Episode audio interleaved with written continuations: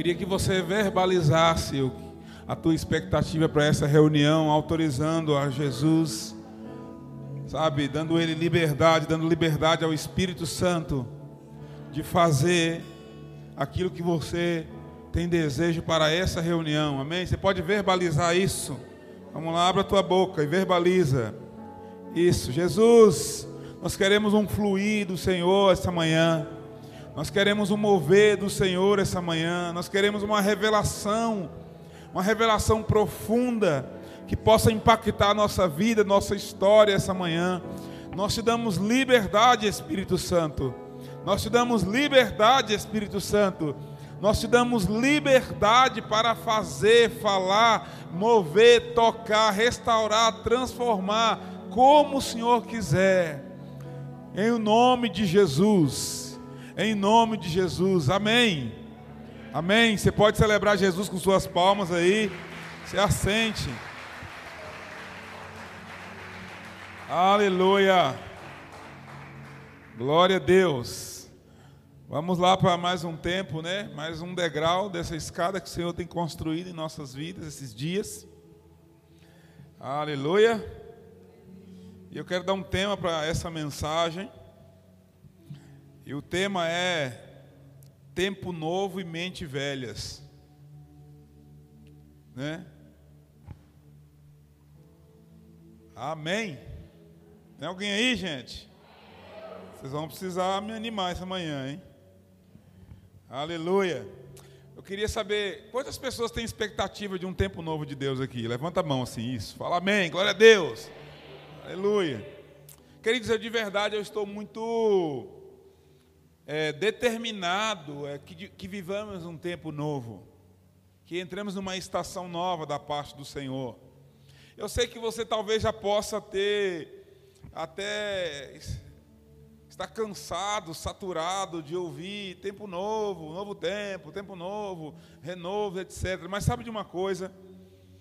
É, eu fico pensando que se o povo de Israel durante 430 anos, quando eles eram escravos no Egito, se eles tivessem ficado cansados de pensar que algo novo ia acontecer, que eles sairiam do Egito, talvez eles nunca tivessem saído de lá.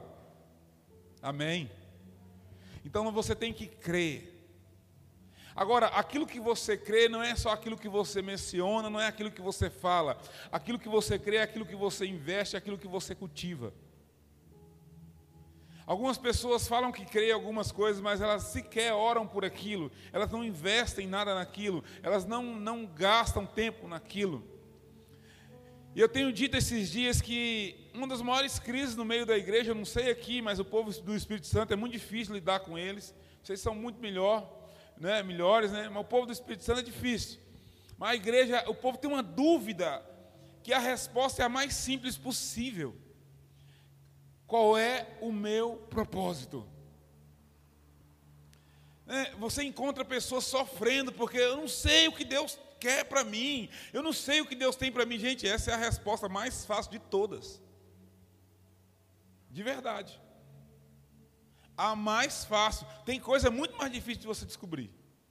Essa é a mais simples possível. E eu tenho dito, meu irmão, sabe qual é o teu propósito, sabe qual é o teu chamado, sabe o que Deus tem para você? O teu propósito, o teu chamado é aquilo que você está disposto a gastar tempo,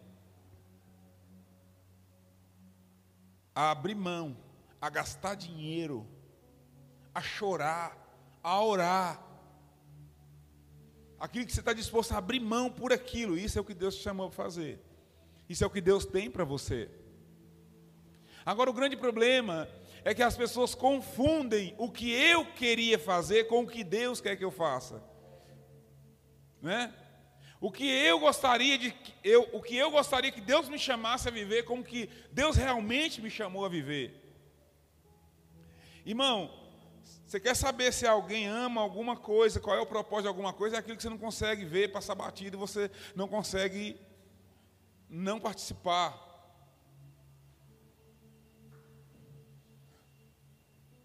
Agora, pensa em algo comigo essa manhã.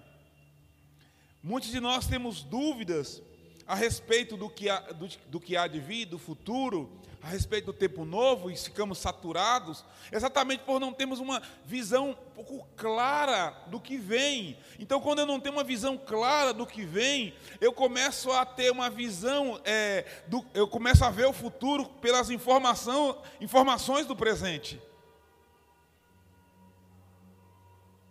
Jogo? Não é possível. Hã? Oh, Jesus. Misericórdia. Vamos lá, Jesus. Então, queridos, eu quero que realmente é, você não se canse. Então, é, como que eu sei que Deus tem algo para mim? Quando eu não estou disposto a abrir mão daquilo, não importa o tempo que tem. Eu fico pensando que pessoas oram por algumas coisas por 15 dias. E no 16 dia não aconteceu, ele já desistiu, ele que aquilo era tudo que Deus tinha para ele. Deixa eu te falar uma coisa. Nós precisamos aderir, é resgatar aquela fé que os hebreus tinham quando estavam no Egito. Dez anos, nós vamos sair daqui. Vinte anos, nós vamos sair daqui. Cinquenta anos, ele vai mandar um libertador. 100 anos, vai nascer um libertador. 200 anos, nós vamos sair daqui. 300 anos, um dia nós vamos ser livres. E posso te falar uma coisa? A maioria sequer existia no dia da promessa. Mas quem recebeu, recebeu com tanta fé, que quando partiu, deixou aquela promessa dentro de quem estava vivo.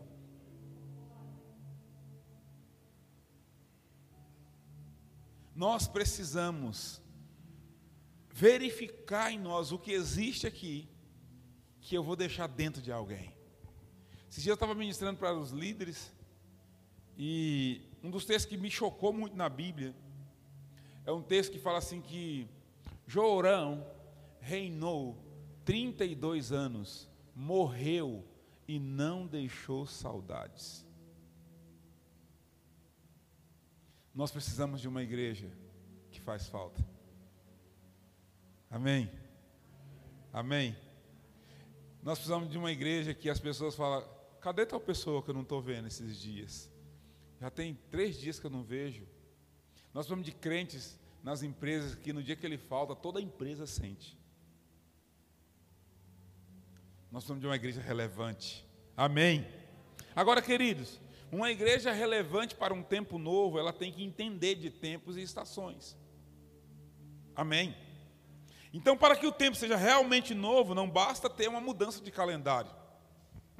Eu vou ser muito franco com vocês.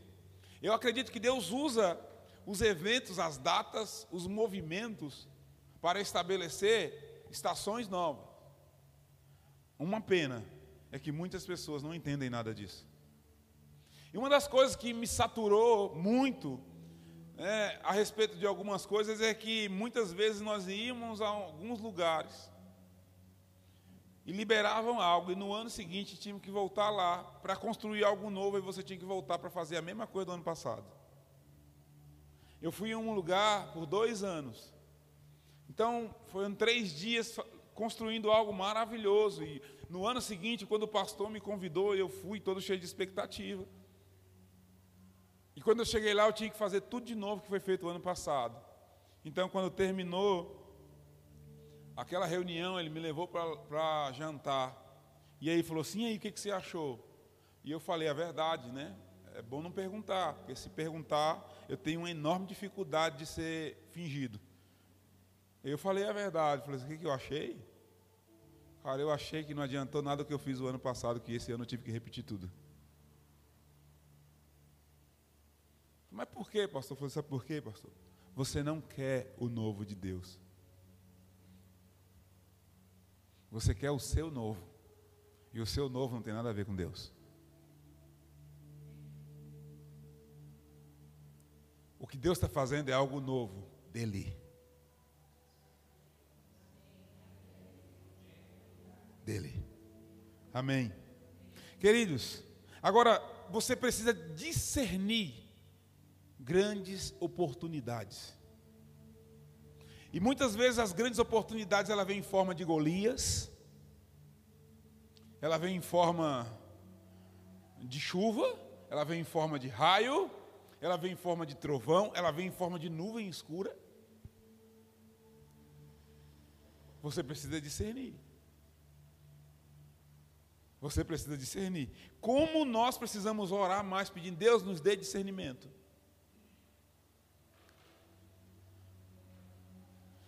Quando começou a pandemia, eu vou ser muito sincero, eu pensei assim: isso é condenação de Deus para chinês. Bem feito. Fica vendendo trem que estraga rápido para nós, agora vai pagar.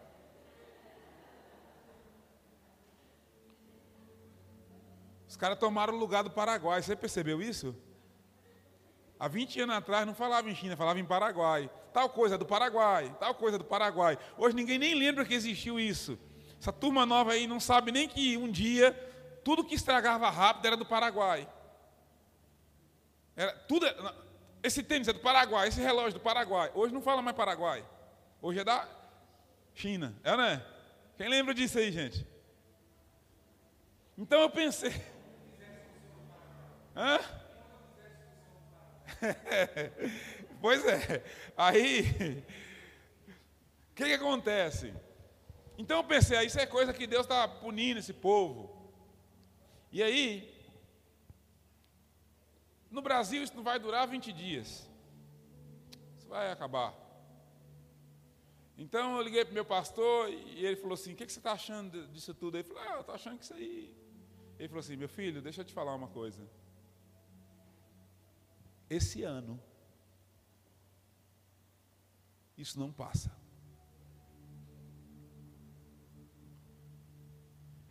Aí ele falou assim: Olha, se você não quiser cancelar a conferência, mudar a passagem, você não, não faça. Mas eu estou te falando, isso não vai acabar tão rápido. Isso vai demorar, Kleber. Isso vai causar um efeito que você não tem ideia. E eu estava pensando que era um trem de semana que vem acabou. Falei, meu Deus, o tempo foi passando, os dias foi passando. Aí surgiu o primeiro caso. Oh, meu Deus! Segundo, o centésimo, a primeira morte. Irmão, e parecia que isso ia chegar em todo lugar, menos na nossa cidade. Trinta e tantos dias depois não tinha um caso em nossa cidade. Daí a pouco uma mulher pegou. Quase a cidade inteira queria bater nela. Foi para as redes sociais, irresponsável, pegou o coronavírus, foi no supermercado, e não sei o que, aí fizeram post, o marido da mulher fez um vídeo chorando, uma confusão. Agora nós estamos assim, você não pegou ainda não? Infeliz, por que você não pegou ainda para acabar com isso logo? Cara chato, como que você não pegou? Nós estamos com pressa. Mudou tudo, mas o que, que eu queria dizer? Estou é, é, tentando aqui levar na brincadeira, mas o que eu quero dizer é o seguinte: o discernimento faz você chegar em lugares antes mesmo da época. Eu não consegui discernir isso, mas eu me relacionei, eu me relaciono com alguém que discerne muita coisa. Acho que 2014, 2013, não me engano agora o, o ano, é, uma grande a grande crise financeira veio no Brasil, vocês lembram disso, né? Tem que lembrar, não é possível. E, e dois anos antes, nós tivemos uma reunião. E tava, a economia do Brasil estava bombando. Sabe aquela época que estava todo mundo comprando carro, comprando casa? Nós tivemos uma reunião no auge daquilo tudo. E meu pastor falou assim: não façam dívidas a longo prazo, vai vir uma grande. Vai vir uma, uma grande crise financeira no Brasil. Cuidado com isso, com isso, com isso. E, foi dando direções. E não parecia nada. De, de repente, blá, virou. Por que, que eu estou falando essas coisas? Porque quem tem discernimento chega primeiro. E quem não tem discernimento precisa de carona de alguém que tem. E esse tempo eu quero te aconselhar a orar a Deus, falar, Senhor, me dê discernimento. Amém. Por quê? Porque senão você vai perder tempo. Quem que já teve a sensação de tempo perdido? Deixa eu fazer uma matemática rapidinho para você aqui. Tá? Nós vamos brincando aqui, vamos conversando de leve, daí a pouco vamos ver onde nós vamos chegar. São tranquilos? Amém. Então vamos lá. Vamos lá, deixa, deixa é, a pergunta ela é um pouco extensa, então deixa eu ler exatamente para você entender. Vamos lá. Se você somar todo o tempo perdido que já teve em sua vida e subtrair nos anos de vida que você tem, quantos anos realmente você viveu e aproveitou?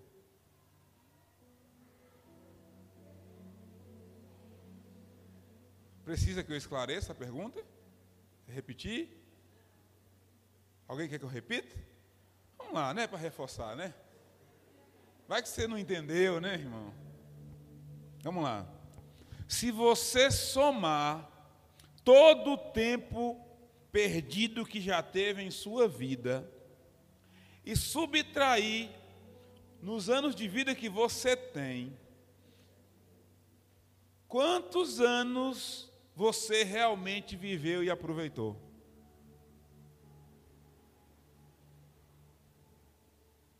Agora vocês entenderam, né?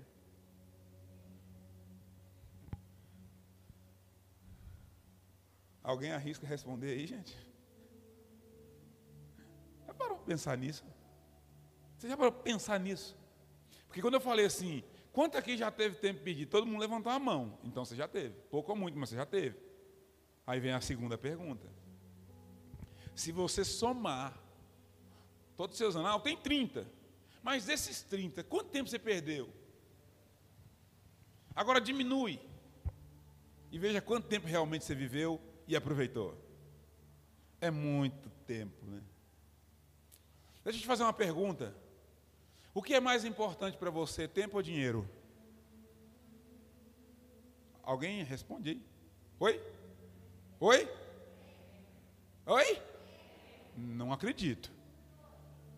O que é mais importante? Tem que ser um, um tem que puxar a balança mais do que o outro. O que é mais importante para você, gente? Tempo ou dinheiro? Tempo? Vamos fazer uma assembleia aqui essa manhã. Aproveitar que é domingo de manhã. Quem é tempo, levanta a mão. Não, não levanta para eu ver, gente. Abaixa. Quem é dinheiro? É.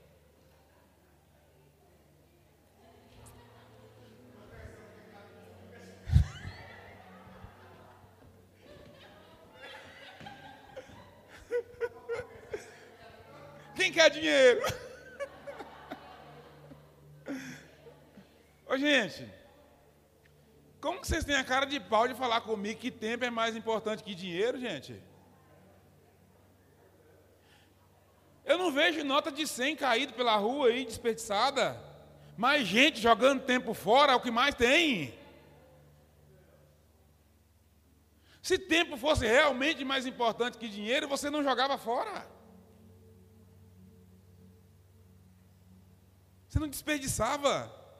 Isso é um costume. Mas na prática, é o contrário. Ou eu estou errado? A fala é muito óbvia, mas a, a, verdade é que quem levantou a mão e falou assim: dinheiro, mesmo que pareça estranho assim, soou assim, meia dúzia aí, levantou a mão. Que meia dúzia? Foi nem meia dúzia. Levantou a mão, mas deixa eu te falar, é a verdade. Tempo é mais importante? Deveria ser. Mas na prática, o que nós fazemos é o oposto. Dinheiro é mais importante. Irmão, eu, quem aqui lembra qual foi a última vez que você achou nota de 100 na rua?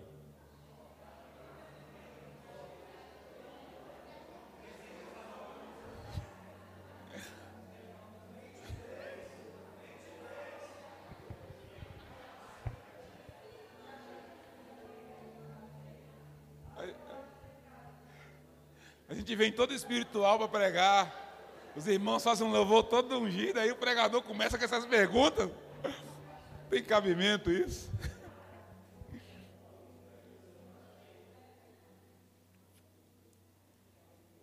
Agora, o que você acha de gente parado, sem perceber quanto tempo eles estão gastando no grupo da família, você tromba um dentro do outro. Você acha de gente jogando conversa fora. O que você vê de gente gastando tempo que eu não devia. Irmão, e aqui não é uma acusação, nós estamos aqui ouvindo do Senhor juntos, amém? Se nós dessemos para a oração o tempo que nós damos para a Netflix, fala para mim. Tem Netflix aqui em Belo Horizonte? Ah, tem. Ah. Eu falei, parecia que estava falando de uma coisa que não existia. Desculpa. Ficou estranho assim, tipo assim, Netflix? Que é isso? Nós precisamos entender o tempo, amém? Diga, eu vou entender o tempo de Deus na minha vida. Não, mas fala com quem vai entender, irmão, me anima. Domingo de manhã, depois de um congresso, depois daquele culto de sábado, né? Eu vou entender o tempo de Deus para minha vida. Marcos capítulo 2, versículo 21, vamos lá. Que, que esse homem está falando? O que, que é? Onde nós vamos chegar? Vamos ver.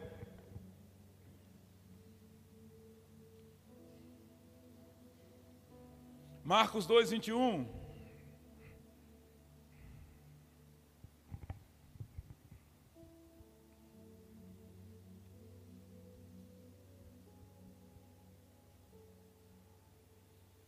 Vamos lá?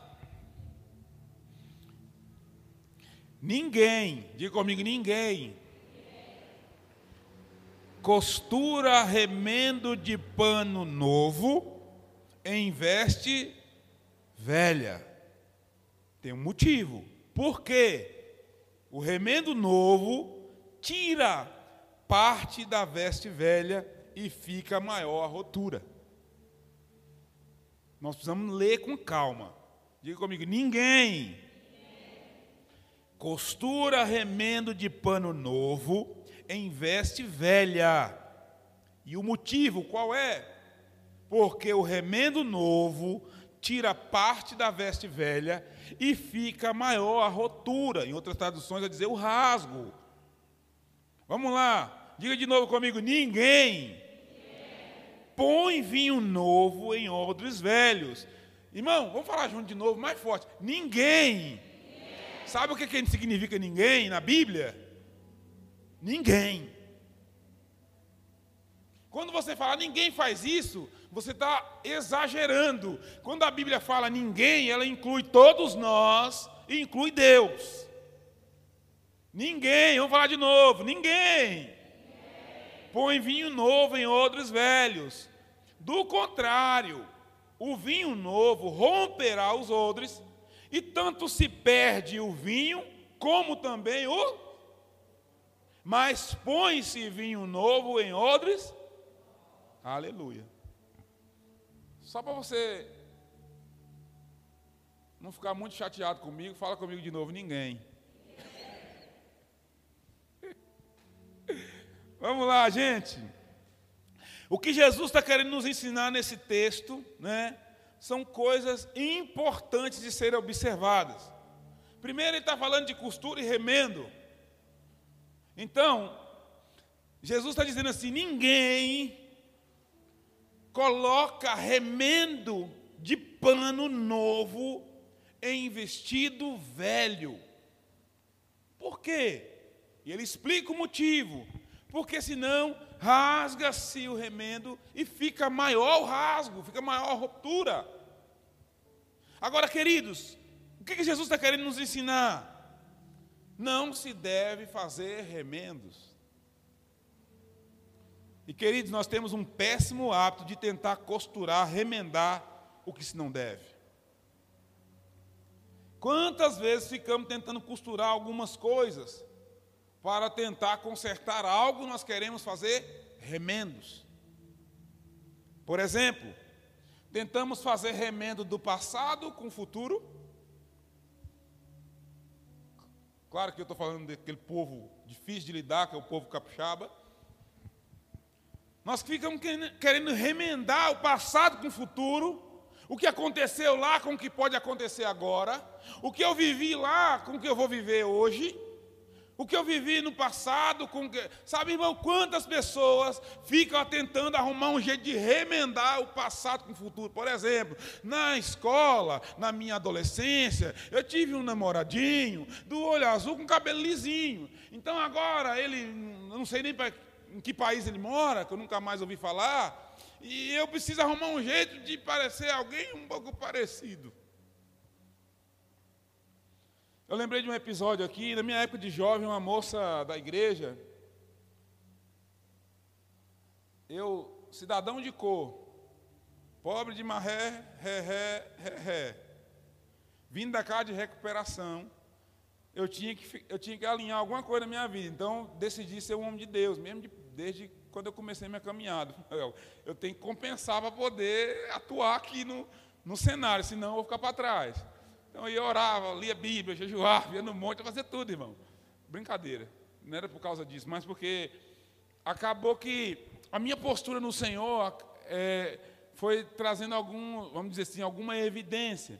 E uma pessoa sempre falava comigo assim, falava comigo não, falava com os jovens da época, meu marido, eu vou, eu tenho uma lista. Ele vai ser moreno, forte, de olho claro. E aí, a vida inteira falando aquilo. Chegava na rodinha de jovem que conversa dessas coisas. Não, já orei a Deus. É moreno, forte e olho claro. E eu estou ouvindo aquilo. Passa-se o tempo, o irmãozinho da casa de recuperação começa a pregar daqui, tocar para lá, líder para lá, e, entra em evidência. levou a, a. saiu das drogas, foi na na mecânica, deu uma arrumada na lata, uma tinta nova.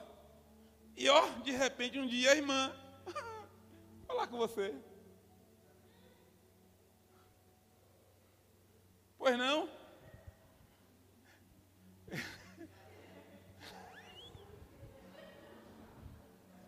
Diga aí, querida. Então, eu estava pensando assim, de repente a gente poder orar. Vai que, se Deus falar, eu falei assim, querido, não vamos orar não? Por quê?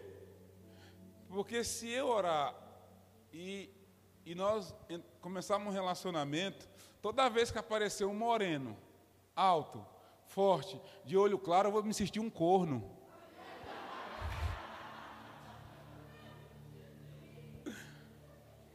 Eu não vou poder ter um amigo moreno, alto, de olho claro, que eu não vou poder. Não, o cara vai chegar na minha casa, mano, eu vou ficar o tempo inteiro pensando assim. Era dele que ela, era ele que ela queria. Não, irmão, esquece. Sabe? Então, às vezes algumas conexões passado com futuro, irmão, não dá. Mas nós temos o péssimo hábito de querer remendar as coisas, costurar as coisas. Quantas pessoas tentam costurar ferida com saúde? Não é? Por causa de uma ferida, quer desenvolver uma saúde para proteger a ferida. Eu não sei se vocês estão entendendo o que eu quero dizer. Eu vou, quando eu voltar agora, eu tenho uma mensagem para pregar para a igreja. É, é, força e saúde é o tema da mensagem. Eu estava vendo uma luta cinco rounds do UFC. E no primeiro round o cara tomou um no nariz, que o nariz quebrou e ficou torto. Mas, assim, qualquer ser humano que olhava assim, hum, mas ele tomou no primeiro round. E ele lutou a luta inteira. 25 minutos de luta com o nariz torto, quebrado. E Deus falou comigo. E Deus falou assim: é isso aí, ó, que muitas vezes vocês vivem. Vocês confundem força com saúde. Esse cara, ele só tem força para resistir à luta, mas saúde ele perdeu no primeiro round. E muitos crentes vivem assim, confundem. O fato de você resistir à dor, o fato de você resistir a algumas coisas, não significa que você está saudável. E Deus não quer você forte, Ele te quer saudável. Misericórdia, pastor, que mensagem é essa? Vai para a Bíblia. Leia a Bíblia que você vai descobrir que Deus não quer você forte, Ele te quer saudável. Quando Deus fala assim, o meu poder se aperfeiçoa nos seus músculos. É isso? Meu poder se aperfeiçoa. Quando o apóstolo Paulo diz assim: quando eu estou fraco, por que o poder de Deus se aperfeiçoa? Em nossa fraqueza. Mas a hipocrisia, a religião ensinou: aparenta-se forte, que você vai ser espiritual. Nós precisamos voltar a ser doutrinados pela Bíblia. Nós temos que parar de fazer conexão, tentar remendar saúde com doença. Irmão, nós temos que parar de remendar é, é, coisas que não funcionam. Por exemplo, quantos crentes chegam na igreja? Tudo bem, querido? Ah, tudo bem. Paz do Senhor, a paz, querido, amado, lindo, idolatrado, salve, salve. Quando a pessoa sabe, soubesse. É óbvio que eu estou testemunhando, né? Tem, quantas pessoas tentam remendar fracasso com frustrações, tristezas com falsas alegrias? Tem gente que é alegre por ser triste. Quase que eu falei. Não vou falar.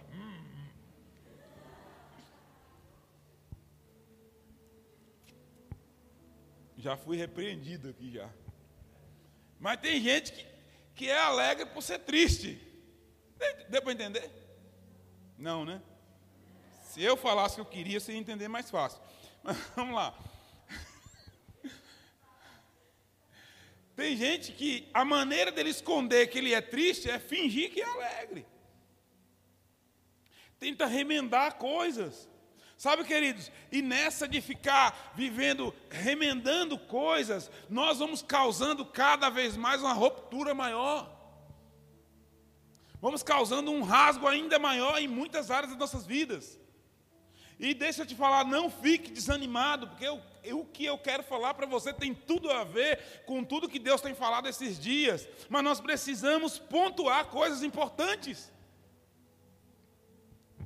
Nós precisamos pensar em coisas importantes. E esses dias eu tenho falado muito e eu tenho orado é, para que Deus dê à igreja apetite por coisas comuns.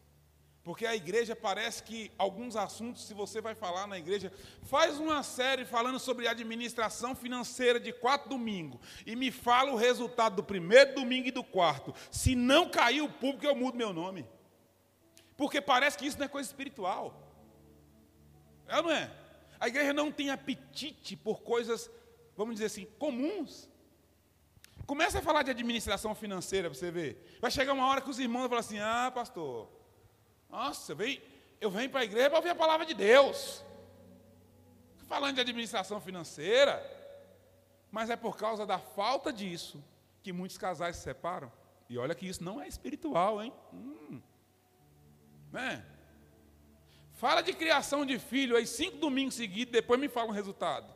Mas o que tem de briga de família por causa de criação de filho não é brincadeira. Fala de, fala de administração financeira. Fala de comportamento. Por exemplo, eu tenho falado muito na nossa igreja sobre funcionário, crente. Irmão, os empresários da igreja começaram a me procurar e falar que não dá mais emprego para crente. Terceiro, terceiro empresário na igreja que me procura e fala, pastor, não dou mais emprego para crente. Ué, tem um negócio errado?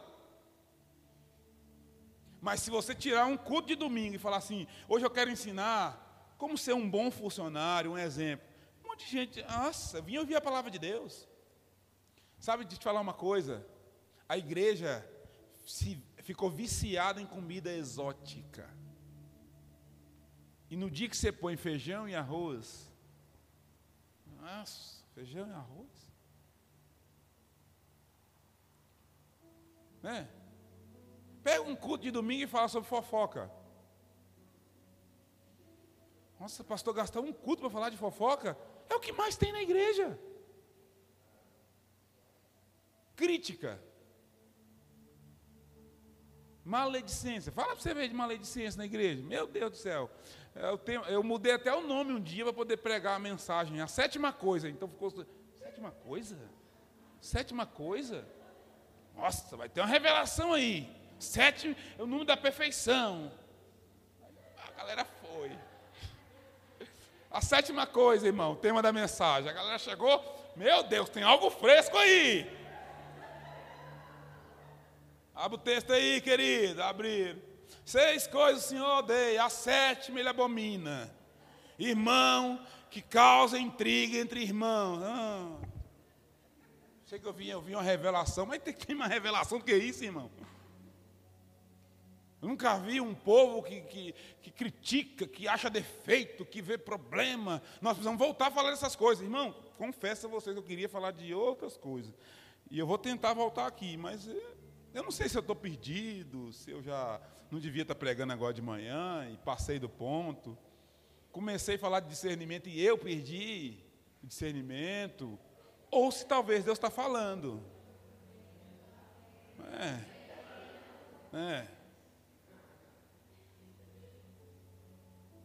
Nós precisamos entender algumas coisas. Irmão, nós, nós temos que despertar para algumas coisas.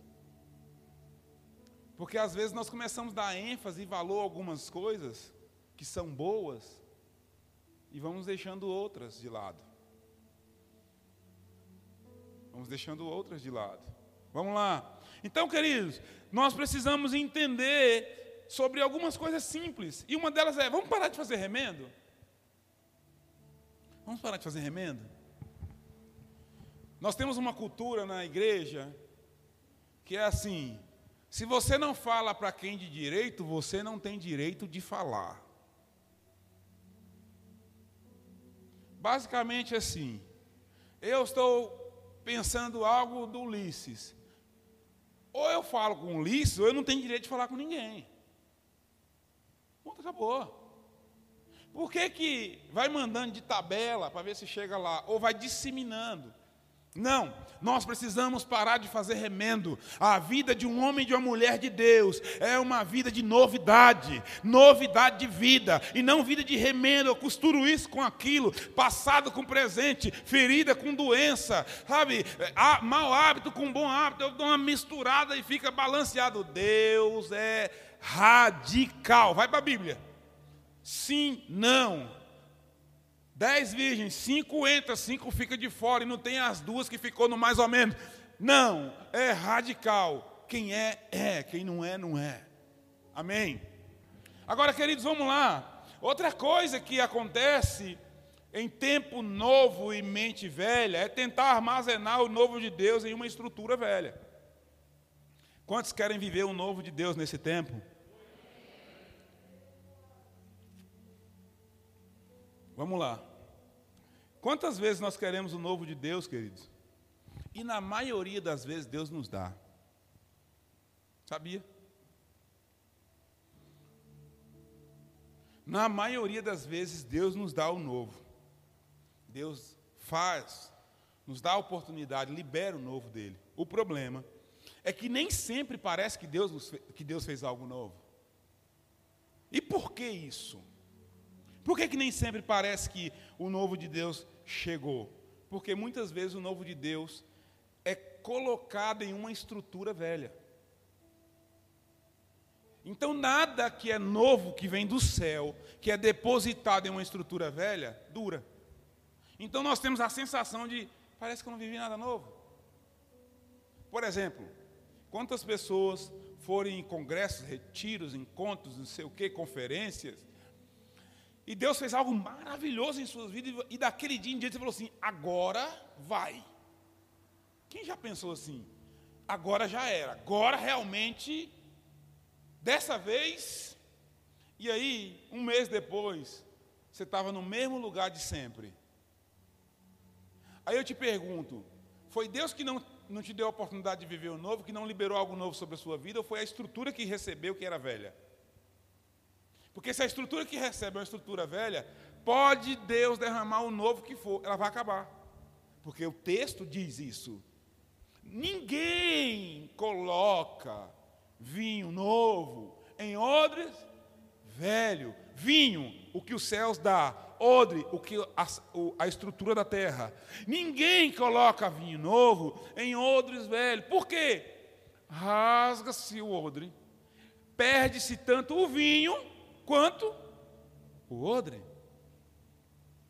Então tem gente querendo viver algo novo, mas ele quer que o novo de Deus venha e encaixe dentro do velho. Ah, Deus vai fazer tal. Irmão, quem aqui já cometeu o pecado de dizer, de julgar o que alguém está vivendo não é de Deus? Fala a verdade. Mas que povo santo, meu pai. Como é que é para ser membro aqui? Gente, quantas pessoas falou assim: não, isso aí não é de Deus, não. Não, aquilo ali não é de Deus. Não, aquilo ali não é de Deus. Aquilo lá não pode ser de Deus. Eu olhei assim e não senti que é de Deus. Como que você sabe?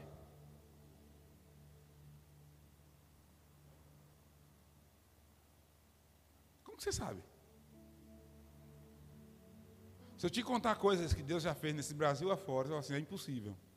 Por exemplo, Deus consagrou um pastor alcoólatra, encaixaçado, bêbado, na reunião de posse. Ele era alcoólatra em último grau, ele estava louco da cabeça quando ele assumiu a igreja.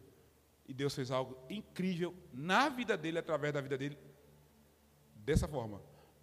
Impossível, pastor. Impossível como, irmão? Eu estava lá, eu vi. Eu chego no Rio de Janeiro e tem uma igreja, estava com a Heloísa Rosa, com a banda dela, tinha uma, a igreja, paramos a van na porta da casa, uma casinha velha com a porta antiga, daquela com de ferro grandona. Vocês não sabem disso, esses meninos, o Ulisses vai saber, o Hélio, que é um ancião de dias. É, ancião de dia, aquela chavona de ferro, que, a, que a, a, fechadura você olhava dentro da casa, você via tudo. Não tem disso? Não tem, Edson? Lembra, né? Então vamos lá. Paramos na porta, o endereço era aquele. A igreja é uma casinha. Pintado o letreiro de tinta. Irmão, músico já fica endemoniado. Porque você olha pela fachada da igreja e fala assim: nós vamos tocar em que aí dentro, gente? Aí vem o pastor, ligaram o pastor, pastor, estou indo aí. Pastor, mas nós. Eu acho que nós estamos no endereço errado, pastor. Não, é essa mesmo. Ai, meu Deus. Vem o pastor, chegou, e eu, queridos, fizeram boa viagem, tudo bem, tudo bem. Então, vocês querem guardar alguma coisa que já. Queremos, queremos. Na verdade, queria nada, queria ver como era a igreja. E pegou a chavona de ferro e, na portinha de madeira. Quando abriu, irmão, que nós entramos, pensa no monumento. Pensa na estrutura. Eu entrei em estado de choque. Câmera para todo lado, ó. 18 anos atrás, 20 anos atrás. Câmera para pendurar aquela estrutura de som e luz violenta. Gigante a igreja. Ah, não, não vai passar sem eu saber. Na primeira mesa eu falei assim, pastor, explica uma coisa. Igrejão que você tem, estruturada. Por que, que a fachada da igreja é uma casinha velha? Daquele jeito. Ele falou assim: Eu era um alcoólatra e aquela casinha era a igreja da minha mãe. Reunia naquela casinha minha mãe, meus irmãos. Aquela igreja era só a igreja da minha família. E eu era alcoólatra. A minha mãe reunia os irmãos, que a igreja, para fazer uma assembleia, que era praticamente nossa família, e disse assim: Daqui 15 dias eu morro. E os meus irmãos e a família toda falou assim: Ah, tá bom, ela está tá de idade. Falou, Daqui 15 dias eu morro. E quando eu morrer, eu quero que o meu filho, que era o pastor alcoólatra, que estava certamente uma hora dessa no boteco, assuma a igreja. Aí a família falou assim: tá bom, mãe, tá bom nada. Ata. Ata. Ata. E ela tinha muita autoridade por ser reconhecida como mulher de Deus. Uma casinha mesmo. Fizeram a ata. Irmão, deu 15 dias. Deus levou a irmã. Deus levou a irmã, passou o velório, e agora? O que nós vamos fazer? Chamaram o pastor, Levaram. Ele falou assim: Pastor, eu cheguei trêbado na reunião. E ele não sabia disso. Sentaram lá e falaram assim: Rapaz, olha aí agora, como que nós estamos aqui, ó. A mãe, antes de morrer, falou que era para você assumir a igreja, está em ata, e agora o que nós vamos fazer? Olha o seu estado, você no mundo de vida. Ele falou assim: Eu sou pastor. Então, como pastor, eu quero dar a primeira direção. Me internem por seis meses numa casa de recuperação e cuide da igreja por mim. Seis meses depois eu volto e assumo a igreja. Internaram ele. Ele ficou internado seis meses. Seis meses depois ele voltou e a igreja explodiu.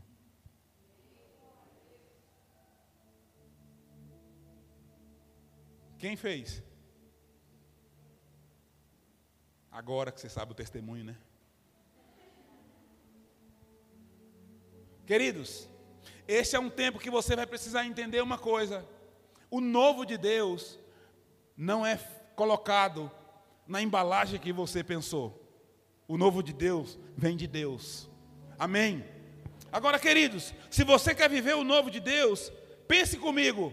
Você precisa rasgar o que você tem de estrutura, porque o novo de Deus não aceita a estrutura velha. E que estrutura eu estou falando? estou falando de estrutura espiritual.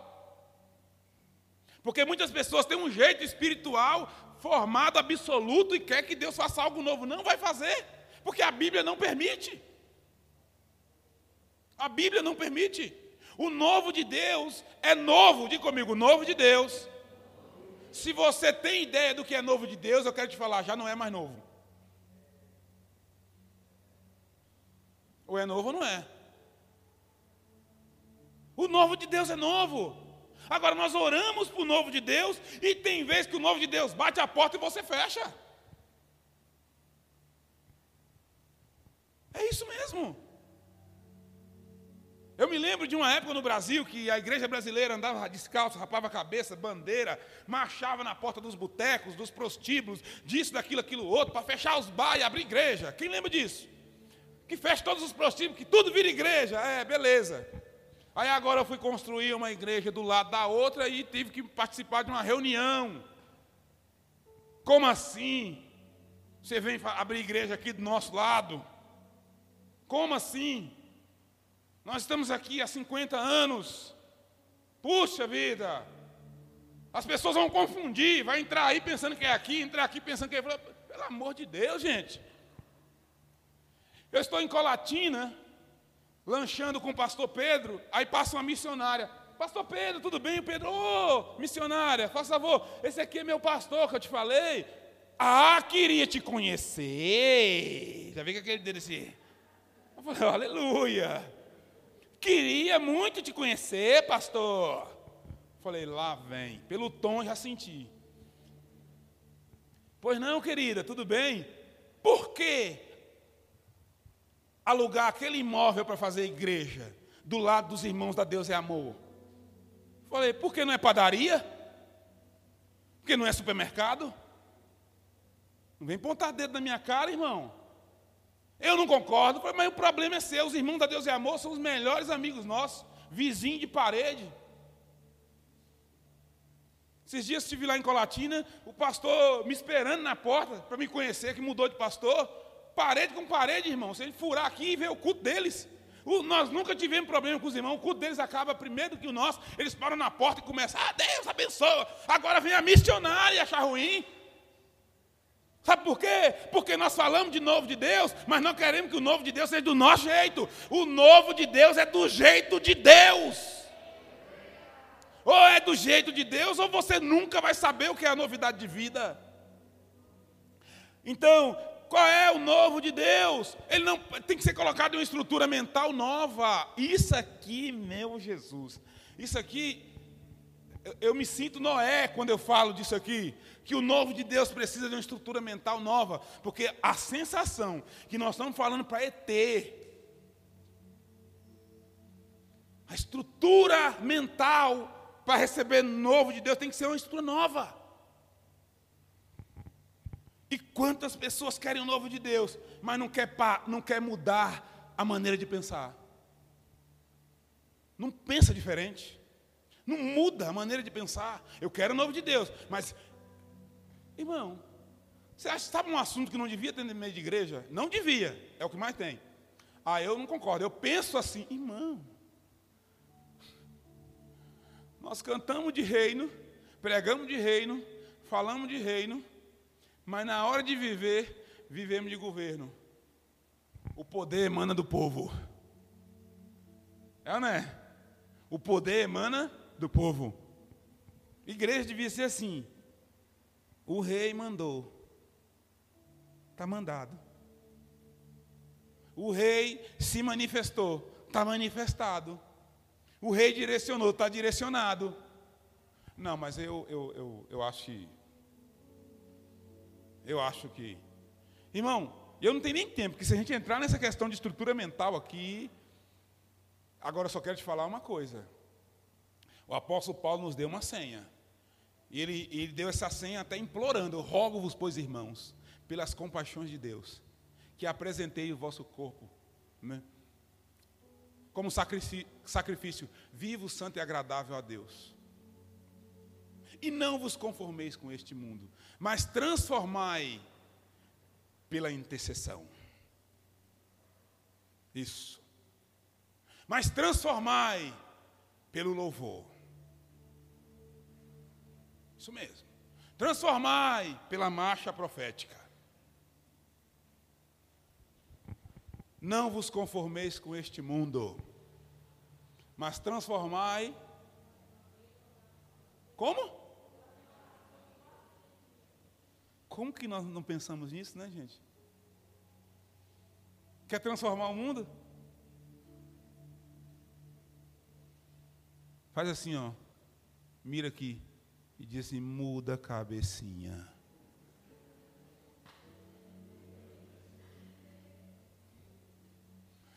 Qual, o novo de Deus vai ser depositado em que estrutura comportamental? Qual estrutura comportamental você tem para o novo de Deus ser depositado? A de sempre? Deixa eu te falar, se o seu comportamento não muda, não queira que mude a tua espiritualidade. O nome disso é fantasia. Irmão, eu estou tentando, sabe, estou dando uma, uma polida no, no, no, no, no odre essa manhã. Nós estamos ajustando o odre aqui, porque não adianta o vinho ser novo. O odre também tem que ser. E não vou falar de odre hoje, mas se nós vamos falar de odre, para o odre novo nascer, irmão, é muita coisa que acontece. Primeiro morre uma ovelhinha. Tem ovelha de Jesus aqui? Que quer carregar o vinho novo de Deus, então você está pronto para ser um odre. Então o odre não é um barril, não confunda barril com odre. Odre é uma coisa, barril é outra. Barril é feito de madeira com alguns objetos, odre é feito de ovelha.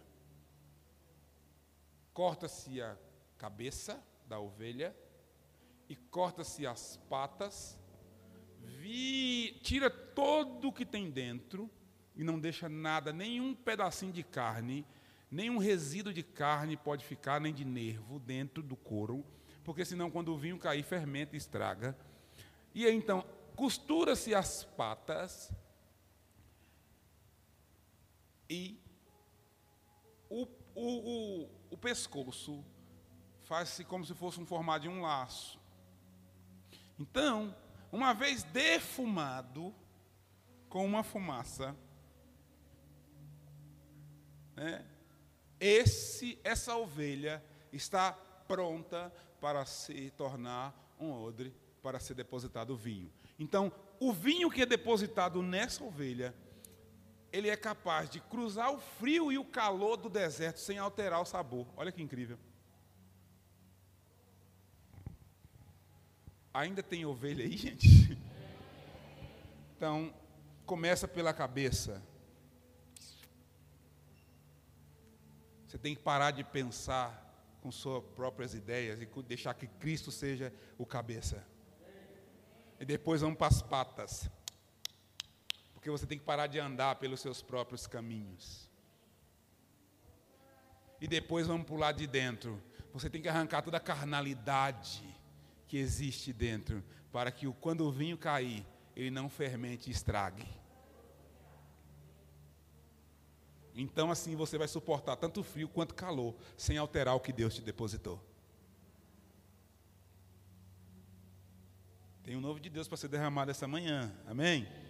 Agora, se o novo de Deus vai ser, de, vai ser derramado, em qual comportamento ele vai ser derramado? Em qual estrutura financeira o novo de Deus vai ser depositado?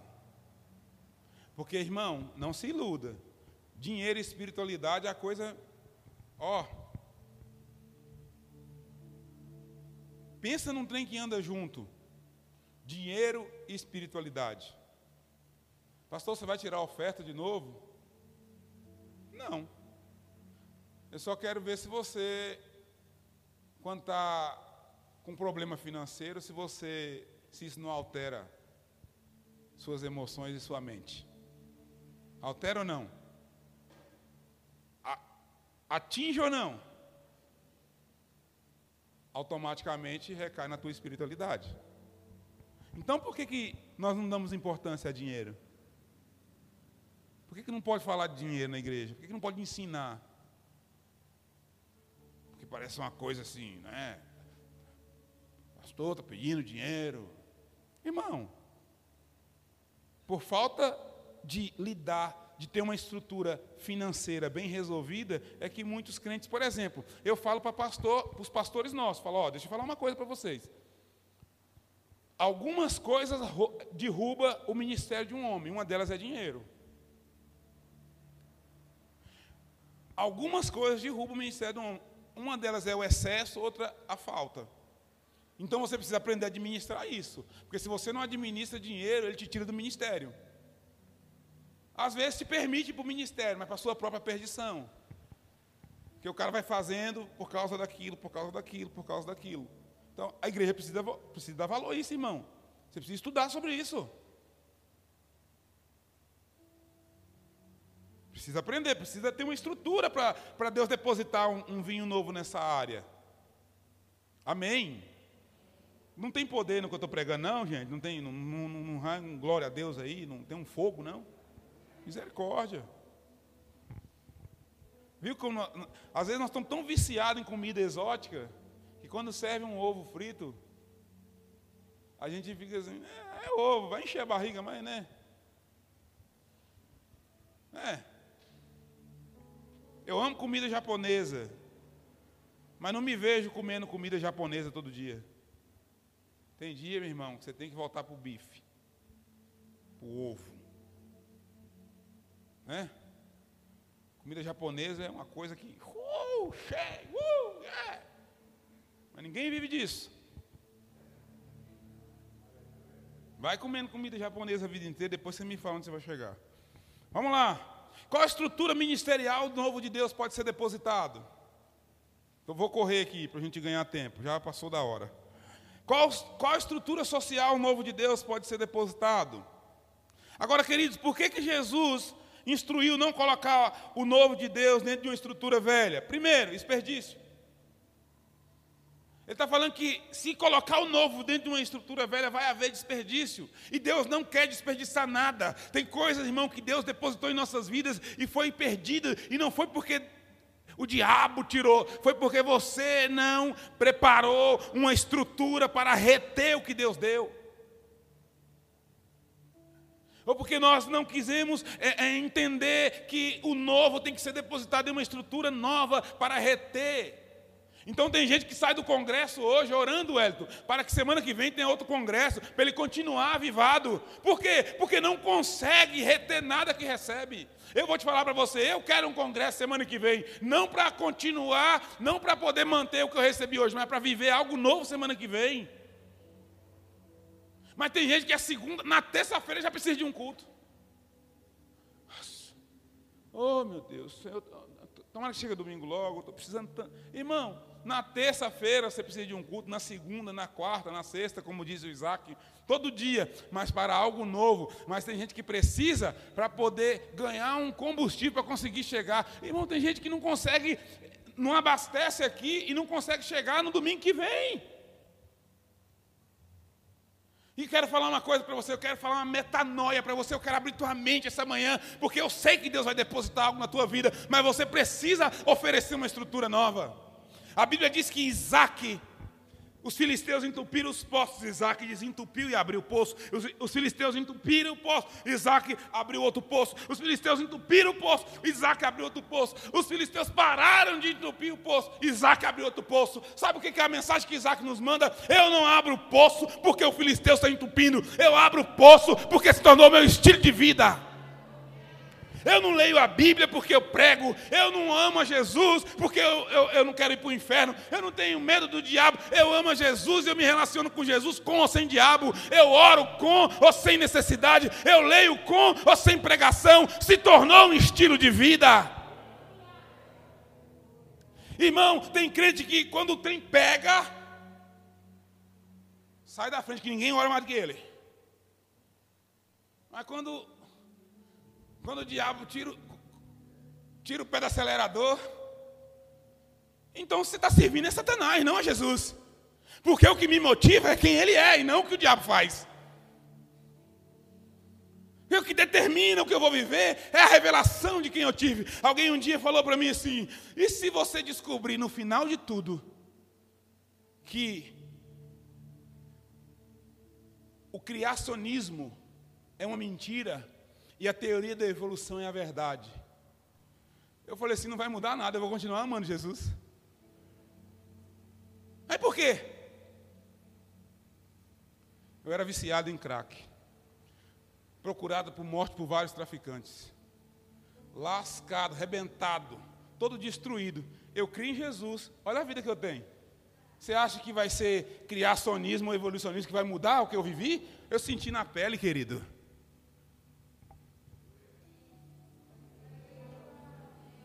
Se alguém vier falando assim, está comprovado, está comprovado, não existe inferno, eu vou continuar chapando, porque eu não ando com Jesus mais por causa do inferno. Eu ando com Jesus por causa dele. Ah, não precisa ler a Bíblia, é problema. Eu vou continuar lendo porque eu me apaixonei pelas Escrituras. Não tem mais a ver com fazer, sabe? Não tem mais a ver com os filisteus, tem a ver com o que Isaac se tornou. Pode até ter começado porque os filisteus entulhou o poço, mas não terminou por causa deles, terminou por quem, pela cultura que Isaac aderiu. Então os filisteus pararam de entulhar poços e Isaac continuou abrindo poços. Porque abrir poço se tornou o estilo de vida de Isaac. Entende? A igreja precisa aprender a, a, a parar de. É, é, eu estou animado, por quê? Porque eu tenho um testemunho para contar. Eu estou desanimado, por quê? Porque o diabo vem, irmão, eu sei, eu sou gente, eu sou ser humano. Ah, eu sei que tem a tua humanidade, eu sei que tem a minha humanidade, eu sei que tem a tua humanidade, eu só não respeito nem a sua e nem a minha, porque a minha e a sua humanidade deveria estar prostrado diante da nossa espiritualidade. É isso. É isso. O problema é que nós fizemos o oposto. Nós queremos que a nossa espiritualidade se curve diante da nossa humanidade. É o diferente. É a minha humanidade que se curva diante da minha espiritualidade. Alguém um dia falou assim: qual é o teu temperamento? Eu falei: todos que os homens descobriram e mais alguns que ninguém descobriu ainda. Quando eu não estou vivendo uma vida espiritual. Porque quando eu estou vivendo uma vida espiritual, não tem temperamento, meu temperamento é ser espiritual. Se eu não estou aos pés de Jesus, imerso no Espírito, eu sou sanguíneo, fleumático, carismático, hemorrágico, e tudo isso aí que tem, e um monte de coisa que os homens não descobriram. Mas quando eu estou mergulhado no Espírito, eu só sou espiritual. Então é óbvio, eu saí desse rio, eu não estou nessa imersão. Está tudo aí, sanguíneo, fleumático, é, é, o outro é o quê? Colérico, melancólico, melancia, um monte de coisa. Mas, meu irmão, quando eu estou nele, não tem negócio de sanguíneo, não tem negócio de fleumático, não tem melancólico, não tem melancia, não tem hemorrágico. Eu sou espiritual, porque o apóstolo Paulo disse: Digo, porém, andai em espírito e não cumprireis os desejos da carne. E durante muito tempo a igreja interpretou e pregou esse versículo errado. É como se fosse uma disputa. Anda em espírito e não cumpre os desejos da carne, uma luva de boxe para cada um. Deixa eu te falar o que, que Paulo está dizendo. Eu estou dizendo, você anda em espírito e automaticamente você não cumpre os desejos da carne. É isso. Se eu estou cumprindo o desejo da carne, automaticamente eu saí da vida no espírito. É isso que nós temos que entender. Sabe o que está acontecendo, queridos? Deus tem algo novo a ser derramado esses dias. Porém, onde vai ser depositado? Onde? No mesmo de sempre? Tá. Eu amo expectativa. Eu, eu vou, é, não escandaliza os irmãos não tirar a, a, a blusa no meio da pregação.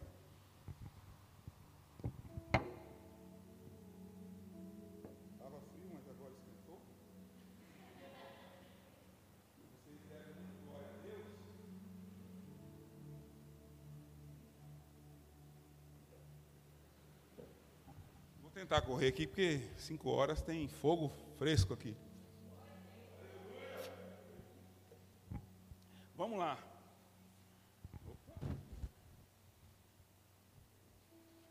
Vamos lá, vamos lá, vamos lá. Então, o que está acontecendo aqui, o que eu quero que você entenda é que Deus tem algo novo. Quantos creem, quantos querem? Por que, que eu sei que Deus tem algo novo? Por que você tem tanta certeza, pastor? Porque tempo novo atrai algo novo. Mas vamos separar? Tempo novo é uma coisa, algo novo é outra coisa, e estrutura nova é outra coisa. Deus pode até ter um tempo novo, e pode até ter algo novo, mas se a estrutura não for nova, parou aqui. Entende? Aí o que, que muitos crentes fazem? Sensação de novo. Ô gente.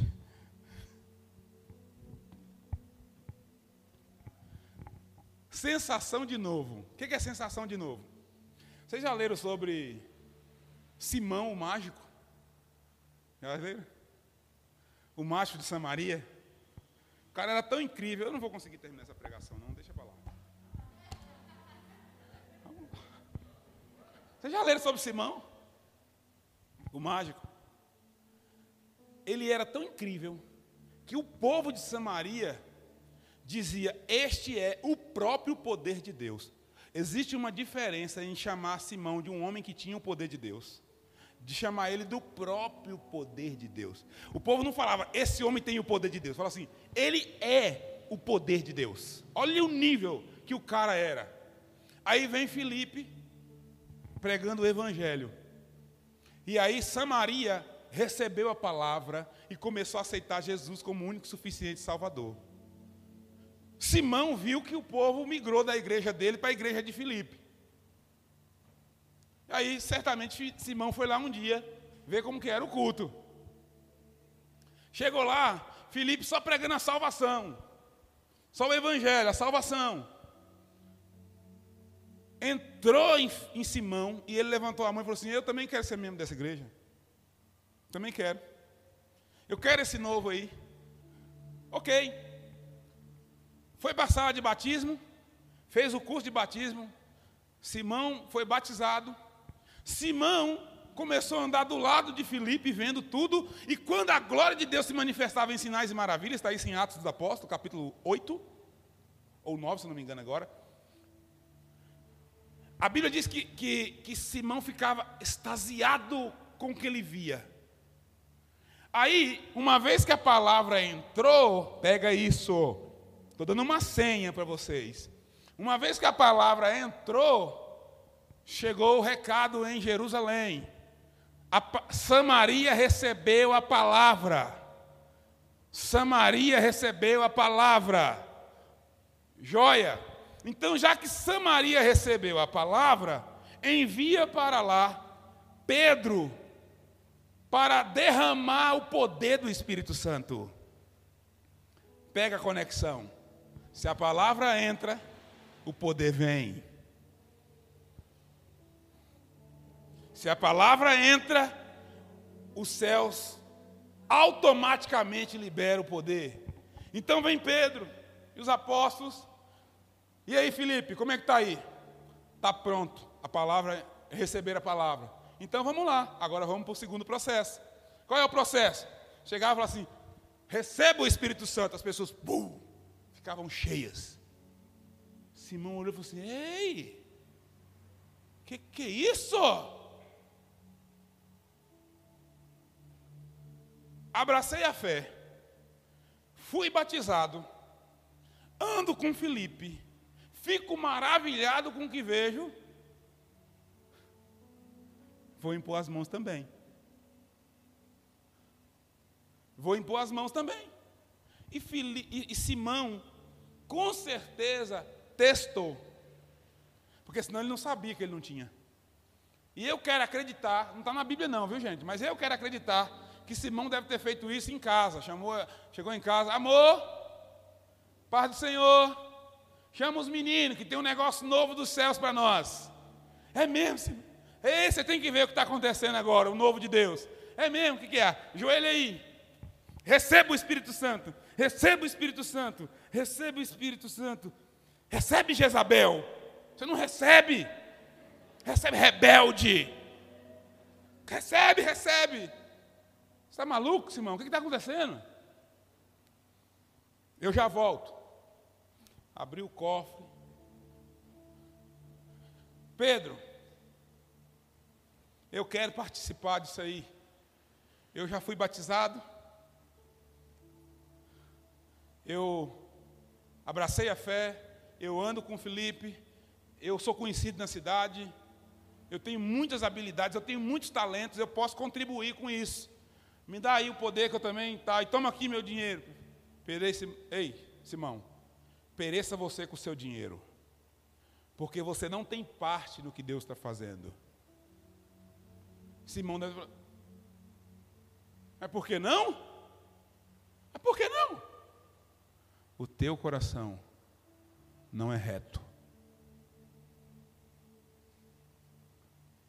Simão, o novo de Deus não tem mais a ver com o que você tem no bolso, não tem mais a ver com a influência que você tem, não tem mais a ver com o talento que você tem, não tem mais a ver com os rituais religiosos que você cumpriu. Agora tem a ver com o teu coração.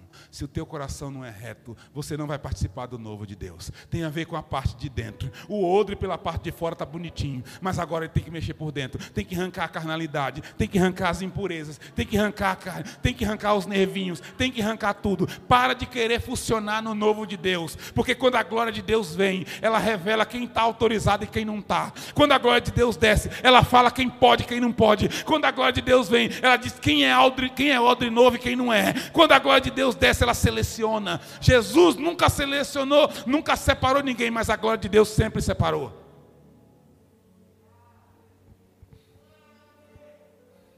Deixa eu falar uma coisa para vocês, meu irmão. O novo de Deus é chegado. O novo de Deus é chegado. Agora, onde isso pode ser depositado? Em quem a glória de Deus que está liberada para essa manhã pode ser depositada? Em quem? Quem pode carregar uma porção do novo de Deus essa manhã para casa? Porque eu sei que tem. Eu sei que tem. Mas a questão é: quem vai levar? Quem vai carregar? Quem vai levar isso? Ah, meu Deus, deixa eu te falar uma coisa: os céus é proposital, os céus não desperdiça, os céus não joga fora, Os céus não, não, não investem naquilo que não vai trazer resultado.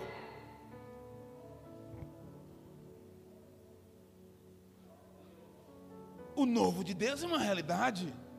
Porque um tempo novo é sinal de que algo novo está vindo. Mas e aí? E agora? Ah, não, mas é, pastor, eu, eu tenho os meus conceitos. É por isso que você não vive o novo de Deus, porque você tem os seus conceitos. E um dos primeiros critérios para você viver o novo de Deus é ser ovelha. O segundo critério é perder a cabeça.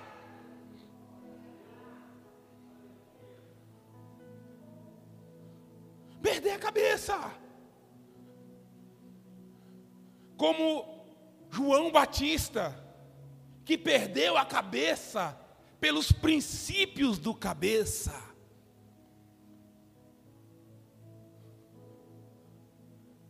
Ah, pastor, mas eu me acostumei, e isso é o inimigo do novo de Deus, costume, hábitos. O povo de Israel, 430 anos, finalmente entrou na terra prometida, e quando entraram na terra prometida, Deus cessou o maná. Alguns, Deus deixou comer maná alguns dias, e os caras estavam na terra prometida comendo maná. Falei, não tem jeito não. Fecha o céu. Agora, para comer, tem que plantar. E os caras começaram a fazer, Deuteronômio capítulo 11. Eu queria concluir com esse texto, que eu creio que é o que Deus tem para essa igreja, para esse tempo. Deuteronômio 11. E entraram na. Ah, deixa eu ler, gente. Deixa eu ler, deixa eu ler para gente terminar. Deixa eu correr, vou correr, vou ter que ler. Vamos lá. Eu já tinha fechado, mas eu vou abrir. Pega isso para vocês, por favor. Pega isso como uma palavra profética para esse tempo novo. Versículo 11, capítulo 11, versículo 10, Deuteronômio. Diz assim: A terra que passais a possuir não é como a terra do Egito, onde saístes e que semeava a vossa semente, e com o pé regava como uma horta. Mas a terra que passais a possuir é terra de montes e de vales.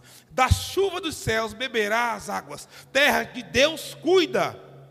E o vosso Deus, o Senhor, os olhos dele estão sobre ela continuamente, desde o início até o fim do ano.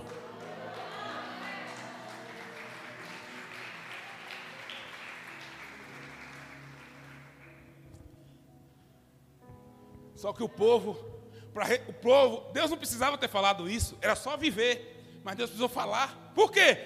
Porque modelinho do Egito em Canaã. Qual é a maneira que funciona em Canaã? Horta com os pés, regar com o pezinho, faz a hortinha, joga água aqui, é óbvio. É como se Deus falasse assim: a terra é nova mas a mente é velha. A terra é nova, mas a mente é velha. Irmão, eu não sou daqueles crentes xiitas, já fui, mas não sou mais. Que acredita que Babilônia era o lugar de Satanás. Não, Babilônia era uma benção, irmão. Só você ler a Bíblia que você vai ver que Babilônia é mara... Meu pai do céu. Babilônia era uma bênção. Era melhor para Babilônia do que Deus suminar todo mundo. Babilônia foi a misericórdia de Deus. Sabia? Vai ler para você ver. Que bênção que era Babilônia. Eu não sou daqueles que pensam, o Egito, o faraó é o diabo, o Egito é o mundo. Ah, Irmão, para quem estava vivendo o que estava vivendo, era melhor o Egito do que ser engolido pela terra. Eu entendo que 430 anos de, de Egito era de Deus. Eu entendo que 70 anos de Babilônia era de Deus. Agora pensa. Então, finalmente, as respostas de orações chegaram. E nós estamos em Canaã. Ufa! Aleluia! Vamos fazer no modelo do Egito. Por quê? É o que eu me acostumei a fazer. É o mais seguro. É o mais óbvio. Já deu resultado. Por que, que muitos crentes têm medo do novo de Deus? Sabe por quê? Porque desconfia se vai ou não dar certo.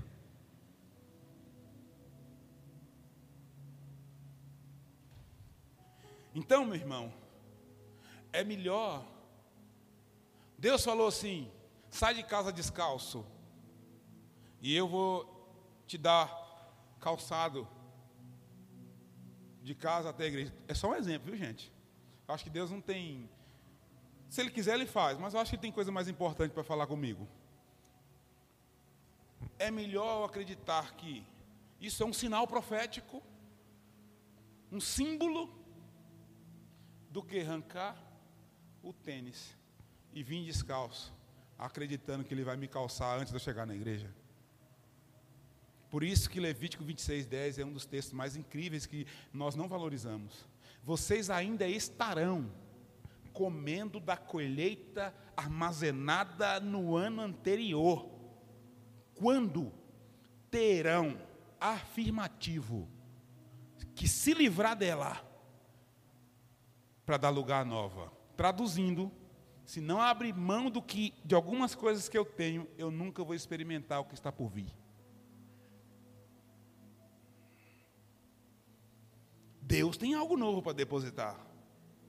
A questão é: quem, sobre quem e com quem ele pode contar para levar uma porção disso?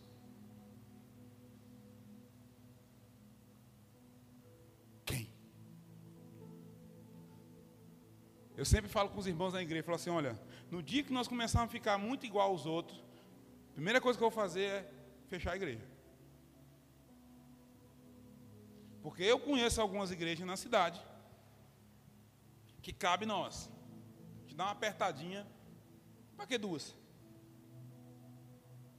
Se não faz diferença. Ou faz diferença, ou vamos ser igual todo mundo, ué. vamos economizar aluguel, estresse, um monte de coisa.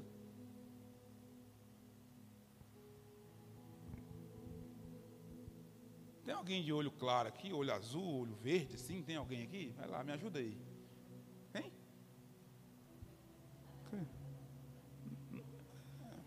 Vou usar da minha esposa aqui. Quando bate um foco de luz, ele fica meio verde folha.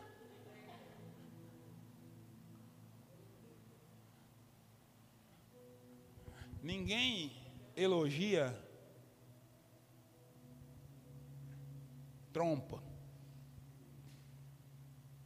É? Nossa, é o olho. Que olho bonito. Nossa, você viu o cabelo de fulano? Nossa, você viu isso, você viu aquilo? Você viu o olho? Que olho, que olho? Olha, eu nunca vi ninguém falar assim, olha, você tem uma córnea assim, incrível. Olha, você tem um, um, um, um pulmão. Que pulmão, hein? Em época de coronavírus, até elogia, né? A gente elogia coisas que só existem por causa de outras. Sabe esse cabelão bonito aí? Imagina seu fígado, seu rim, seu pulmão parar. De que serve ele?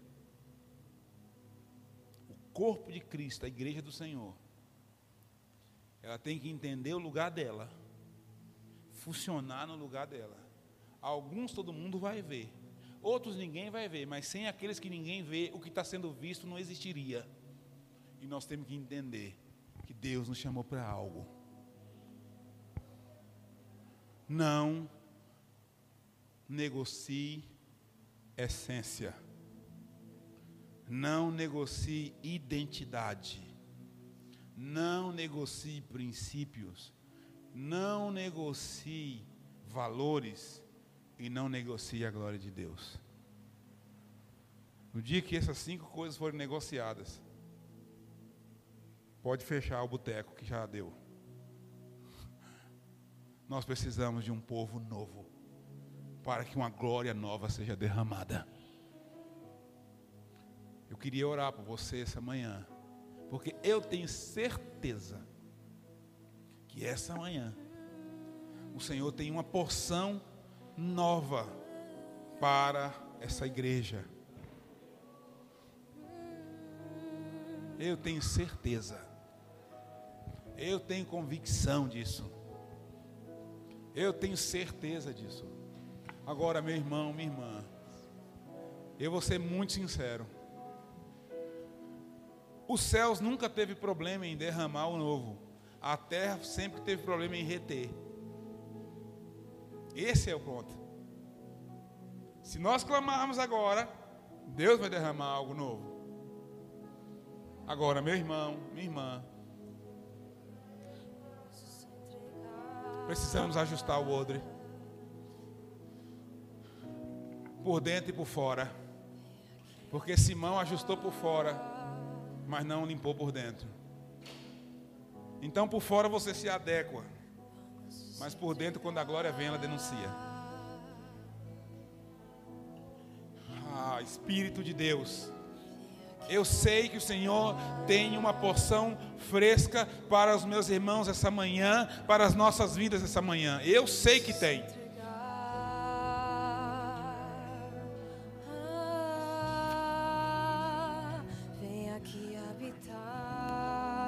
Vai ajustando o outro vai construindo algo novo para ele, vai construindo uma mentalidade nova, vai construindo um ambiente espiritual novo, porque ele tem algo novo para depositar como congregação e na, no individual.